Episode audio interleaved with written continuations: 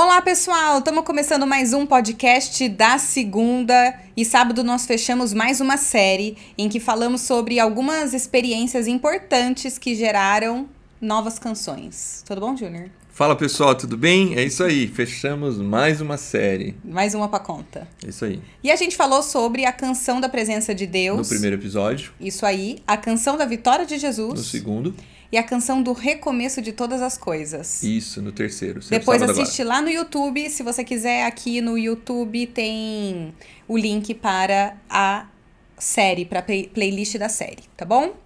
As três canções, ou seja, as três experiências apontam para vidas, no caso dos autores das canções, certo? Sim. E elas estão extremamente conectadas a Deus. Sim. São pessoas que, a partir das suas experiências, incentivam para que tenhamos as nossas próprias experiências com Deus, através das suas canções, né? Isso, no caso foi Davi e João, né? Isso aí, Davi com os dois primeiros episódios e o apóstolo João, certo? Sim, no último. No último. Isso envolve avivamento e a renovação pelo evangelho. A gente já falou um pouco sobre avivamento no último podcast, no primeiro. no primeiro podcast, isso mesmo. Vale a pena dar uma olhada. E esses são conceitos que a gente a gente quer desenvolver um pouco mais e é por isso que nós vamos falar novamente. A gente quer, a gente sente a necessidade da essência e a ação propriamente dita da renovação pelo evangelho, Sim. né? E aí eu te pergunto, qual o tamanho, a vontade e os efeitos que a renovação pelo evangelho pode ter na sua vida? Vamos lá? Vamos discutir isso? Bora. Depois da vinheta.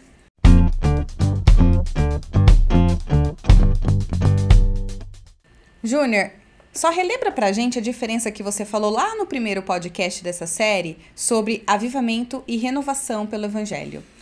Ok, o avivamento é a ação de Deus por meio do seu espírito para renovar, reavivar um grupo de pessoas, uhum. uma comunidade, às vezes até mesmo uma geração, por meio do poder do evangelho. Os valores do evangelho, eles chacoalham a vida da igreja, né? Que uhum. passa a adorar mais intensamente, falar do evangelho mais intensamente, ter uma vida mais voltada para Deus. Uhum. Já a renovação do evangelho é tudo isso, mas aí ela se dá mais no âmbito do individual. O avivamento geralmente é a gente entende de forma coletiva uhum. e a renovação pelo evangelho é, ela é individual. Na individualidade. Legal, eu acho importante a gente dizer isso, já que aconteceu na história diversas vezes. Essa intervenção de Deus que gera uma nova aproximação das pessoas com Deus, um, que tem um interesse renovado. Mas eu te pergunto, por que, que existe essa necessidade da renovação? Sim, só para citar, né? Reforma protestante é considerado um grande avivamento. Uhum. A, ali a igreja, ela só, ela tem alguns grandes avivamentos ali em Atos presentes, quando o evangelho chega em Samaria, quando o evangelho chega é, para os gregos. Uhum. Nós vemos ali no, no início do século XX, nos Estados Unidos, alguns avivamentos. Uhum. Aqui no Brasil, a gente fala de alguns avivamentos, momentos em que muita gente se despertou para uhum. uma ação forte do evangelho. Mas quanto à necessidade, talvez são vários os motivos. Deus ele tem interesse pelo, pelo seu povo, pelas pessoas que se aproximam dele, né? É, e ao mesmo tempo é uma tendência do ser humano se acomodar, né? Uhum. A gente com muita facilidade é. entra, entra, no, no looping, num né? processo de acomodação, Sim. né? Só que Deus, por meio do seu Espírito, é, ele entra em ação. É interesse direto dele. Às vezes Deus tem interesse em algumas pessoas Uhum. para fins específicos. Uhum. Então a gente vê pessoas, por exemplo, Paulo. Paulo, Deus foi Claramente. até Jesus vai até Paulo e, Uhum. e ele sofre uma profunda renovação, né? É, e às vezes também por, por, uma, por uma situação em que vai ter que envolver diversas pessoas. Agora, para a gente não ficar só nessa superfície, eu queria me aprofundar num único ponto dessa, dessa necessidade, que eu chamaria de tempo contemporâneo, os nossos dias. Hum. Eu explico. Houve já um tempo em que a sociedade ela girava em torno da igreja. Uhum. Eu acho que isso vai terminar lá em 1970, 1980, a gente começa a ver o fim desse processo e ali em 80, 90 começar a aparecer uma geração que já não gira em torno da igreja. Uhum. Mesmo pessoas que não frequentavam igrejas, os valores que moviam a sociedade é, estavam ligadas à ideia da moral cristã, né? Sim. Diversos autores andam dizendo que a gente entrou num período pós-cristão. E pós-cristão, você está querendo dizer que a sociedade já não tem mais essa base cristã Sim. na sua fundamentação, na sua maneira de viver, certo? Isso. As pessoas que já não recorrem a um padre ou a um pastor para se aconselhar ou para qualquer outra coisa, eles já não são mais o, o essas figuras religiosas já não são mais o Centrais, centro né? cultural, né? exatamente. Eles não formam mais difícil não falar que não formam mais formam, mas é, opinião. não tem mais aquele papel. Exato. Antigamente era muito mais fácil, olha, eu vou, vou, vou falar com o pastor, vou falar com o padre. É, e as pessoas, confessar. As pessoas já é, tinham um, um respeito, né? Tava na base da cultura. Sim.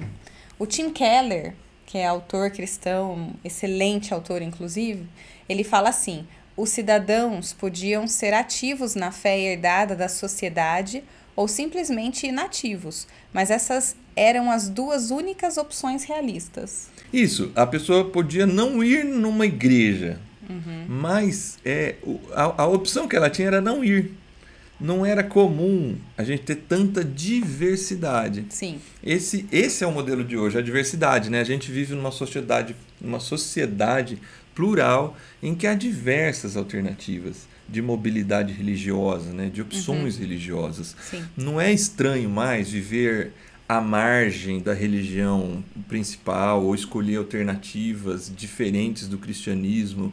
É muito comum no tempo em que a gente vive. Então essa sociedade ao se distanciar dessas premissas é, de um tempo que passou, ela, por, por, por consequência, também foi se distanciando de Deus. Convencer pessoas a retornar ao cristianismo envolve duas coisas. Primeiro, mostrar que o cristianismo é mais que uma tradição antiga e incompreensível. Aqui uhum. entra o valor do evangelho. Né? Talvez essa seja uma das maiores é, culpas, vamos dizer assim, de, da evasão de uma igreja. Sim. Pessoas que falavam, ah, não me conectava, não, me, não é. gostava é. do, do culto, o, o padre ou o pastor falava, eu não entendia, não tinha nada a ver com o meu dia a dia. Então essa pode ser uma das é uma das coisas que a gente mais ouve assim, Sim. da desconexão com a realidade, né? É. Viver e anunciar o evangelho sem algumas dessas amarras que impedem as pessoas de compreender é, o valor do que Jesus fez, né? é, é um aspecto dessa renovação. Só que o convencimento do Espírito é o que vai agir no coração para a transformação. Então é por isso que eu acho que a necessidade, a gente começou pela necessidade, né? Uhum. Essa talvez é uma das grandes necessidades do, do avivamento. Nosso tempo é um tempo desconectado. Somente a argumentação racional, ela não, não é suficiente. E somente o apelo sentimental também não, não é suficiente. Sim. É, porque às vezes, na verdade, o apelo sentimental se torna, às vezes, uma, uma forçação, né? De algo que, que Deus é quem faz e o ser humano tenta forçar a barra, né? Portanto, essa ação do Espírito, que a gente chama de avivamento, para esse tempo é fundamental, porque é o próprio Espírito, por meio da sua ação, que vai fazendo com que as pessoas se sintam com desejo de conhecer realmente o Evangelho. Hoje no Instagram de uma pessoa que eu conheço, tava uma frase que eu achei super interessante. Ela falava assim: "A fé que vai te levar a conquistar o que você nunca conquistou é a fé do agir e não a fé do sentir". Boa. Então, eu acho que, que, resume muito isso, né? O avivamento ele não é só o sentir. Yeah. O avivamento ele passa pelas outras outras características, né, do pensar também, né? Sim. Você tinha apresentado no primeiro no primeiro podcast. Só pensar não, só sentir não, pensar e sentir e agir. E agir. Que é, é a reflexão, experiência e expressão. Sim. É Puxando sardinha por radiação. Puxando sardinha por radiação. Isso tem a ver com o avivamento. Sim. Refletir a palavra de Deus, experimentar Deus é. E expressar, agir. É isso aí. E aí você toca num ponto super importante, que é sobre as diferenças que as pessoas têm. Tem gente que tem uma fé mais racional, outra fé mais emocional. As pessoas naturalmente são diferentes. Algumas são mais sensíveis, outras são mais contidas, tímidas Sim. ou expansivas. E se o avivamento é uma ação de Deus, ela não pode ser somente para um tipo de pessoa. Ela tem que caber em todo mundo. Ela tem que ser para todo mundo tanto para aquele que gosta de coisas mais emocionais e para as pessoas que são mais racionais, analíticas. Isso aí a gente entra na essência do avivamento. A necessidade é porque o nosso tempo precisa, uma delas. Uhum. Qual é a essência do avivamento? É comum algumas pessoas terem essa preocupação, e por um lado, na verdade, é muito normal. Mas essa questão da racionalidade ou da emoção, ela precisa encontrar o seu lugar, e o lugar dessa questão é secundária. O avivamento, a renovação, ela vai alcançar todo tipo de pessoa. Nós, na história, nós vemos avivamentos é, nesse padrão, com diversos tipos de pessoas. Então, assim, o avivamento ela obviamente é se abrir para sentir a presença de Deus, envolve isso. Mas tem pessoas que não têm um jeito mais emotivo ou sensível de ser, e da mesma maneira eles serão e podem ser alcançados. Avivamento como uma forte conexão com Deus, a gente precisa então pensar na, na essência. Se se trata dessa forte conexão com Deus, é, eu queria só que a gente refletisse em três maneiras que a gente pode se aproximar de Deus ou, ou se distanciar, né? É, tem o caminho da irreligião, o caminho que a gente fica longe de Deus, e aí a gente não tem nenhuma importância com isso. Um caminho mais religioso, e também a gente tem um terceiro caminho, que é o caminho do Evangelho. Uhum. E esse caminho da irreligião, é claro, que é se afastar de Deus, desprezar Deus totalmente da vida, né? Da, da história, da essência da vida, viver sem se importar com esses aspectos espirituais. Sim. E aí aqui eu posso dizer para qualquer tipo de religião, não só o cristianismo ou a gente está conectando ao cristianismo? Não, você pode dizer para qualquer tipo de religião. Mas do ponto de vista, quem gosta muito de usar essas expressões é o próprio Keller. Do ponto de vista do Keller, essa irreligiosidade para ele é todos aqueles que se afastam do Deus é, cristão.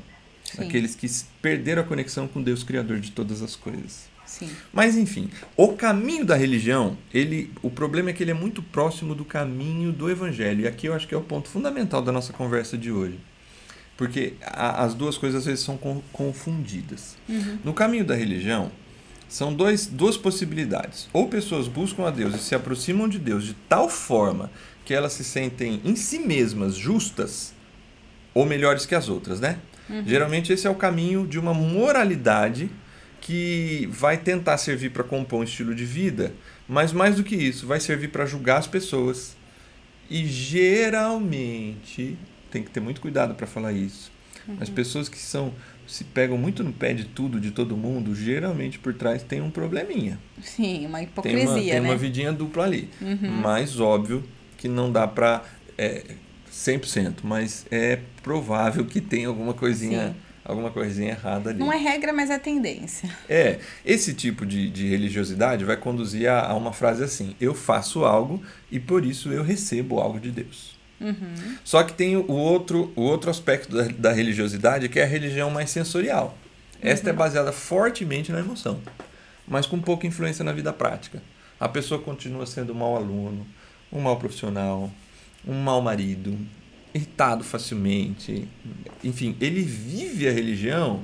É o tipo, na igreja é uma coisa, mas na vida não carrega aquilo da igreja, da essência da igreja no dia a dia. Ele sente as coisas, chora, se emociona, mas na, na vida mesmo muda. muda muito pouco. Muito, muito, muito pouco.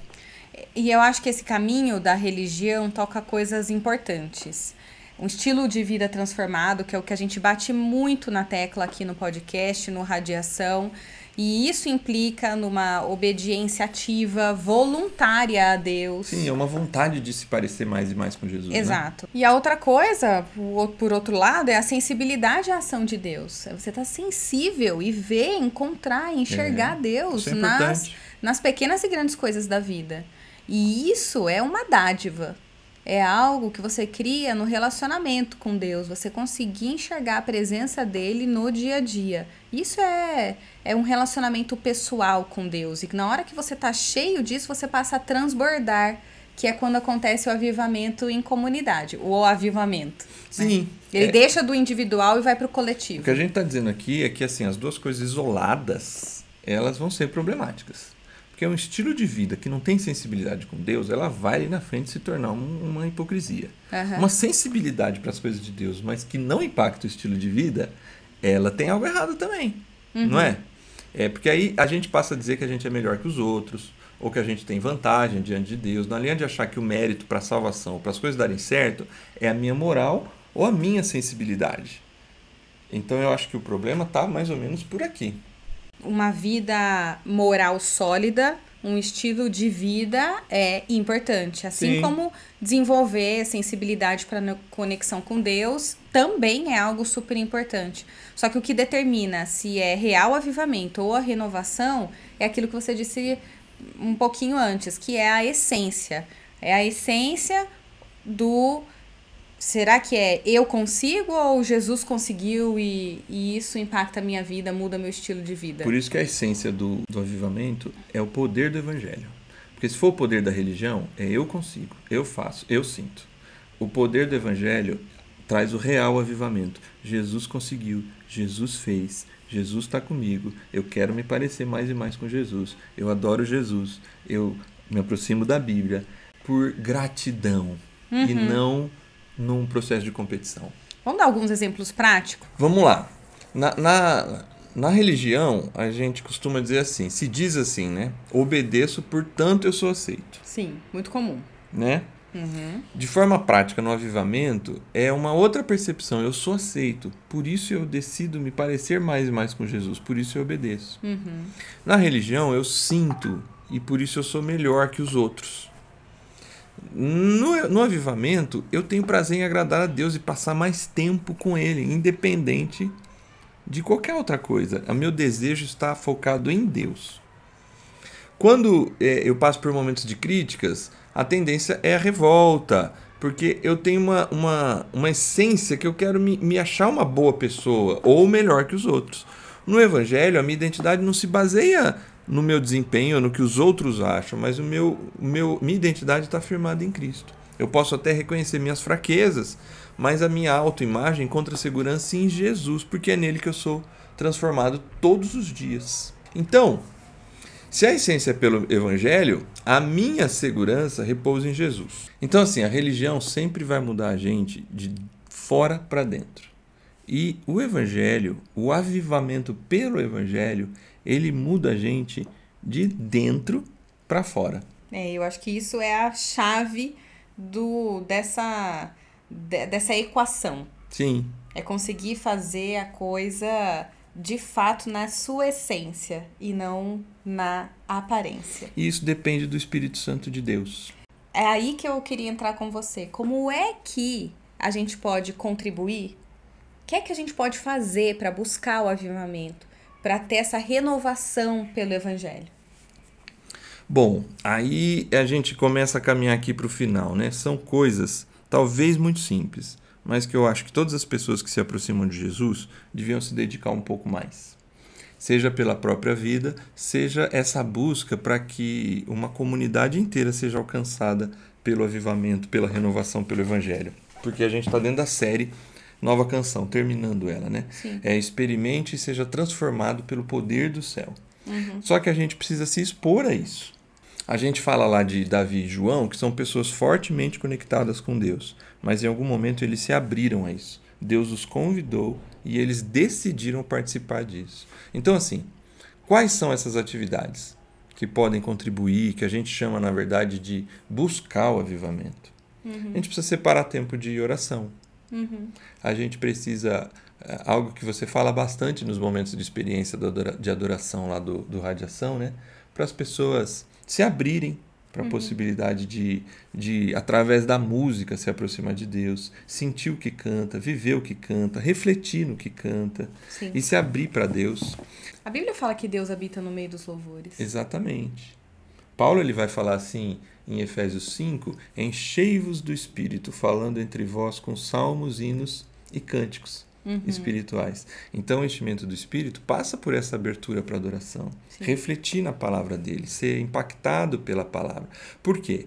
Porque a gente tem que lembrar dessa essência. A essência é o evangelho e não a religiosidade. Uhum. Porque quando se torna religiosidade, é, daqui a pouco se torna um padrão Sim. e algum tipo de hipocrisia, ou se torna eu sou melhor que os outros. Sim. Quando é pelo Evangelho, a gente vai mudando a nossa maneira de sentir, mas também vai mudando aí sim o estilo de vida. E não para ser melhor, mas porque isso vai impactando ser semelhante a Jesus. E aí entra muito nas disciplinas espirituais, exercícios espirituais, que já foi tema também de estudo é, e de podcast aqui nosso. Mas separar um tempo para oração é separar um tempo para a solitude, para o silêncio,